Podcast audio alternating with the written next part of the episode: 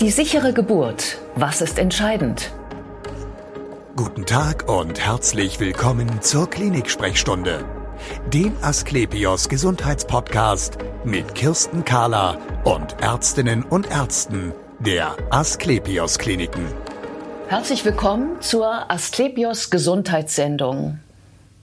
Ein Kind zur Welt zu bringen, das sei das Einfachste der Welt, so heißt es ja immer, und trotzdem ist es keine Kleinigkeit. Für werdende Mütter ist Kinderkriegen Vertrauenssache. Da braucht es den richtigen Arzt, die richtige Hebamme, das richtige Krankenhaus und auch die richtige Einstellung zu sich selbst. Und bei uns geht es jetzt darum, wie Sie als Mutter Ihr Baby möglichst sicher zur Welt bringen. Bei mir ist Professor Dr. Holger Maul. Er ist Chefarzt der Geburtshilfe und Pränatalmedizin an der Asklepios Klinik Barmbek. Schön, dass Sie Zeit haben, Herr Professor Maul. Sehr gerne. Sagen Sie mir, was bewegt die Mütter, wenn sie zu Ihnen kommen? Das sind ganz unterschiedliche Dinge. Natürlich haben wir äh, eine Grundsorge. Läuft denn alles gut? Was erwartet mich? Was habe ich zu erwarten? Ähm, sind alle in der Lage, sich gut um mich zu kümmern? Äh, Gehe ich da gesund äh, daraus hervor? Ist mein Kind gesund? Ähm, das sind Urfragen, die sich Frauen seit Jahrhunderten, seit Jahrtausenden stellen. Sie sind trotzdem guter Hoffnung. Ja, und äh, das ist auch das Ziel, das zu stärken, die gute Hoffnung, gute Hoffnung sein zu dürfen, ja. dass das alles gut läuft. Ja, ähm, gute Hoffnung ähm, heißt etwa äh, Vertrauen. Also Vertrauen auf etwas, was man nicht so genau einschätzen kann. Ist das so? Vertrauen ist sehr, sehr wichtig. Es ist ganz elementar, dass wir eine vertrauensvolle Umgebung schaffen, dass man entspannt sein kann, dass man überhaupt loslassen kann, dass man sich wohlfühlt. Äh, Wohlfühlatmosphäre ist ganz wichtig in Kreissälen, äh, denn nur so äh, kann die Geburt erfolgreich werden. Ja, wie ähm, sind denn die Mütter von heute? In was für einer Situation befinden sich denn die meisten? Also ist es so, dass wir in Deutschland ja mittlerweile eine Situation haben, dass die Hälfte der Frauen, die in Deutschland ihr Kind zur Welt bringen, kriegen ihr erstes Kind. Ja. Mhm. Und äh, wir haben ein Durchschnittsalter beim ersten Kind von über 30 mittlerweile. Und das sind natürlich ganz andere ähm, Ausgangssituationen. Das heißt, wir haben Frauen, die haben eine Lebensgeschichte. Mhm. Die haben ähm, auch andere Erwartungen als äh, 17, 19 oder 20-Jährige. Und das ist ihr gutes Recht, andere Erwartungen zu haben. Und äh, deswegen ist es auch äh, unsere oberste Aufgabe, diesen Erwartungen, die zugegebenermaßen zunehmen, dass wir denen gerecht werden. Das ist unser Anspruch und das ist das, was wir als Ziel auch jeden Tag verfolgen und äh, unser Auftrag. Ja, wenn Sie sagen, äh, das Durchschnittsalter der Frauen heutzutage ist über 30, dann sind ja einige dann auch schon Mitte 30 oder Ende 30. Das heißt dann, die haben mehr Erwartungen an sich vielleicht, ähm, aber der Körper ist ja auch keine 20 mehr dann, ne? Ja, selbstverständlich. Ja. Also wir haben natürlich mit steigendem äh, Alter, das weiß jeder, der Sport treibt, der weiß, dass er mit 20 fitter war als mit 30. Man fühlt sich zwar auch mit 50 äh, noch jung und äh, fit und, äh, und, und auch sportlich, aber wenn man sich dann vergleicht mit den eigenen Kindern, meine Kinder sind Anfang 20, ich habe drei, dann stellt man sehr schnell fest, dass die doch noch einiges mehr können und mehr zu leisten imstande ist als man selbst. Das ist eine reine Altersfrage. Und das betrifft natürlich auch schon 30-Jährige, 35-Jährige und 40-Jährige, die nicht mehr die äh, Fitness, naturgemäß nicht mehr die Fitness haben können, die Frauen mit oder Männer auch mit Anfang 20 haben. Ja, rein vom Körper her. Also gar nicht mal so vom Trainingszustand her, sondern einfach von der körperlichen Entwicklung, der natürlichen so körperlichen Entwicklung her. Genau. Und gleichzeitig sind diese Frauen wahrscheinlich bestens informiert heutzutage, oder? Aber selbstverständlich. Ja. Natürlich sind die Frauen, die wir heute in der Klinik haben, anders informiert. Äh, die gehen da nicht unbefangen äh, rein, sondern die haben meistens ja auch ein, ein wie ich es vorhin nannte, Leben äh, gehabt bis zu diesem Zeitpunkt. Die haben eine Berufsausbildung, die sind in zum Teil hochkarätigen Berufen unterwegs, Projektmanagement, äh, und äh, das ja in den meisten Berufen heute eine große Rolle spielt und äh, haben natürlich auch den Anspruch an Planung. Also die brauchen eine gewisse Planungssicherheit. Das ist äh, früher anders gewesen und das ist auch heute noch bei jüngeren Frauen äh, anders als bei etwas älteren Frauen. Jüngere Frauen brauchen deutlich weniger Planungssicherheit als ältere Frauen. So ist man halt. Wenn man jung ist, braucht man nicht so viel Planung. Man geht unbefangener durch ja. die Welt, als wenn man schon äh, Verantwortung hatte. Wie gehen Sie denn dann mit den erfahreneren Frauen um, also mit den älteren? Die Frage ist eigentlich gar nicht, wie gehe ich mit älteren oder jüngeren um, sondern die Frage ist, wie gehe ich mit jeder einzelnen Frau um. Ich muss mir ja die Frage stellen, und deswegen ist das wichtig, dass man dieses, äh, dass man ein Eingangsgespräch hat, indem man ähm, einmal hört, was sind die Erwartungen, wo steht die Person, die mir gegenüber sitzt, wo steht möglicherweise auch der dazugehörige Partner und äh, welche Erwartungen, ähm, mit welchen Erwartungen kommen Sie, aber nicht nur Erwartungen, sondern vielleicht auch mit welchen Vorstellungen kommen Sie. Und äh, davon ausgehend, ähm, da, daran, davon ausgehend ähm, gestaltet sich dann das weitere Gespräch, was aus meiner Sicht ähm, immer lang dauern sollte. Das erste Gespräch ist, glaube ich, das Allerwichtigste, dass man sich äh, in die Augen schaut und dass man ähm, eine Vertrauensbasis herstellt ähm, und äh, eben sich auch gegenseitig klar macht, was geht und was geht nicht. Denn manchmal sind ja auch Erwartungen, wenn ja auch Erwartungen geäußert, die sind nicht zu erfüllen. Ähm, denn äh, ich bin kein Hellseher, ich bin kein Wahrsager. Mhm. Das heißt, äh, ich, ich kann sagen, ja, mit gewisser Wahrscheinlichkeit oder mit der und der Wahrscheinlichkeit werden wir das so hinbekommen. Aber es gibt Situationen, da müssen wir von dem Weg, den wir uns beide wünschen, möglicherweise abweichen, weil äh, dieser oder jener ähm, Notfall, diese oder jene ähm, Situation eintritt oder man vielleicht auch die äh, Lage dann anders einschätzt, wenn sie eingetreten ist, als wenn man jetzt hier in Ruhe sitzt, noch keine Wehen hat und das alles ganz entspannt ist. Das kann sich ja ändern. Hängt auch von der Tagesform ab, Tages- und Nachtzeit. Aber darauf muss man vorbereitet sein und ich finde es unsere Pflicht, auch als ähm, Ärztinnen und Ärzte, auch von, als Hebammen, ähm, sich das immer wieder bewusst zu machen ähm, und auch äh, darüber aufzuklären. Mhm. Können wir das ein bisschen konkreter fassen? An einem Beispiel vielleicht? Naja, es gibt äh, beispielsweise äh, Menschen, die machen äh, Geburts-, spezielle Geburtsvorbereitungskurse, wo sie der, zu der Überzeugung gelangen, dass sie oder die Vorstellung haben, dass sie durch ihr eigenes Tun mhm. ähm, die Geburt maßgeblich beeinflussen können. Mhm. Und das führt natürlich, und das sage ich den Frauen auch, dass das bei mir ähm, ähm, immer gewisse Sorgen schürt. Und zwar Sorgen dahingehend, dass diese Frauen ein hohes Risiko haben, wenn es dann nicht so kommt, enttäuscht zu werden. Ja. Oder enttäuscht zu sein.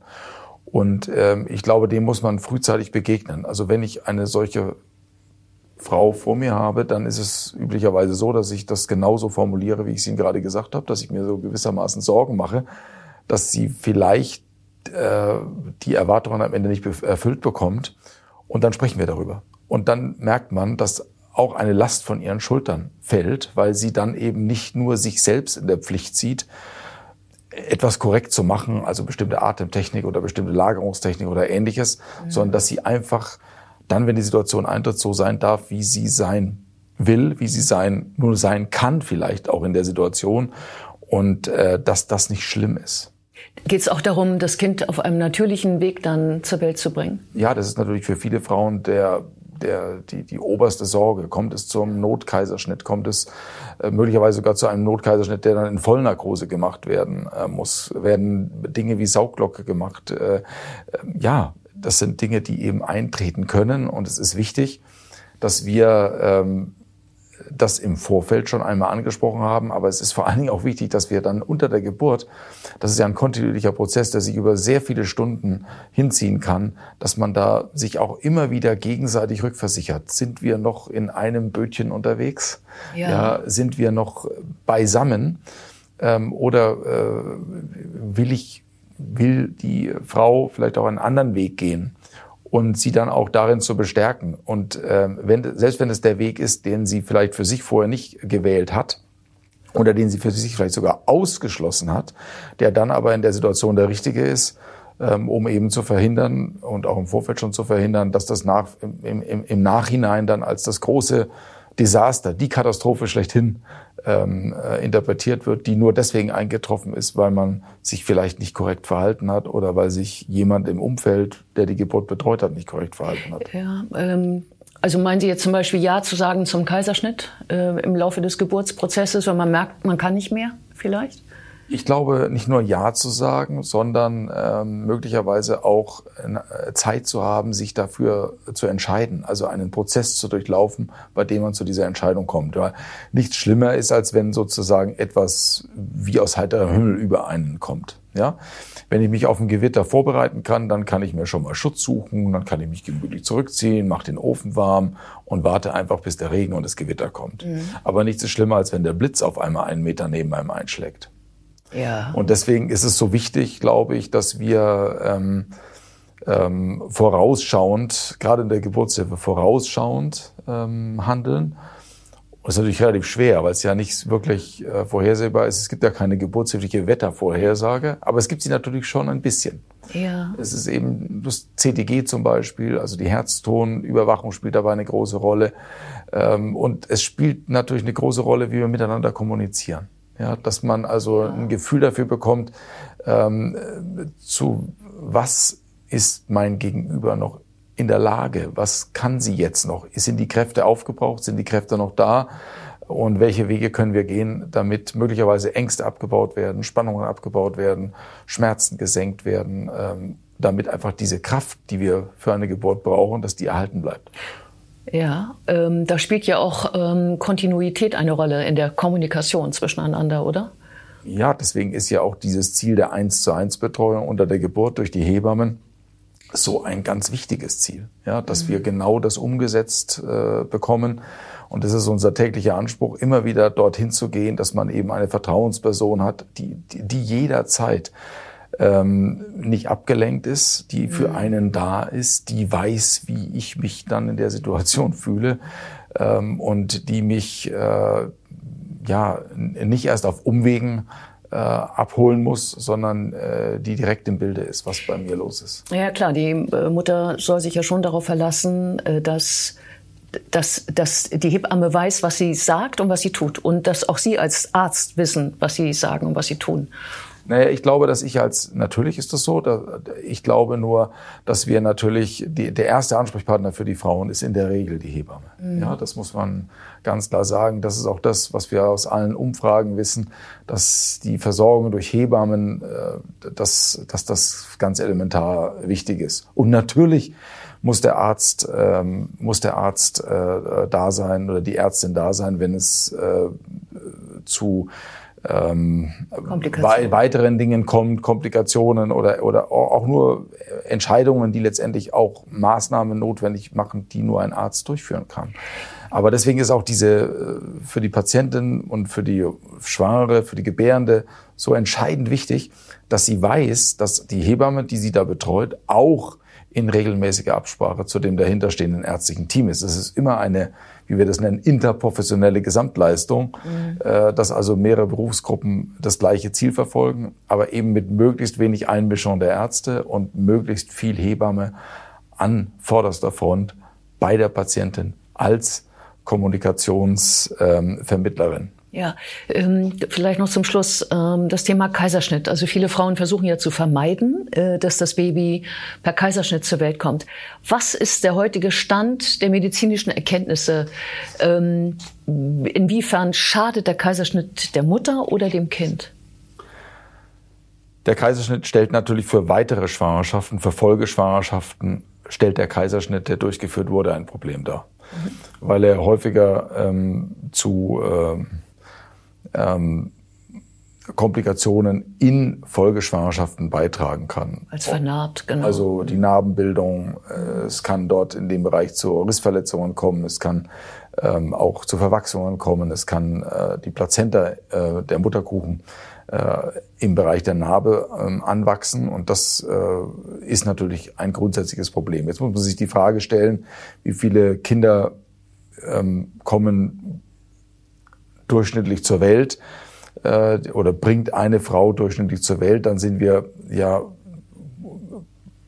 bei in der Regel 80 Prozent der Frauen kriegen zwei Kinder. Mhm. Ja, und dann gibt's 20 Prozent, die kriegen noch ein drittes, viertes, fünftes oder sechstes, aber das ist eine eher äh, geringe Zahl. Und das ist eben auch etwas, was ich, gerade wenn ich beispielsweise Kaiserschnitte plane, vorausplane, was ich in die Beratung mit einbeziehen muss. Aber wenn sich eine Frau mal auf den Weg gemacht hat, ich möchte gerne normal gebären, dann ist es eben ganz entscheidend und ganz wichtig, dass wir diese, dieses feine Gespür dafür haben, wie wir auf der einen Seite diesen ursprünglichen Wunsch, den die Frau hatte, ähm, zufriedenstellen, für alle Seiten zufriedenstellen und sicher zu Ende bringen.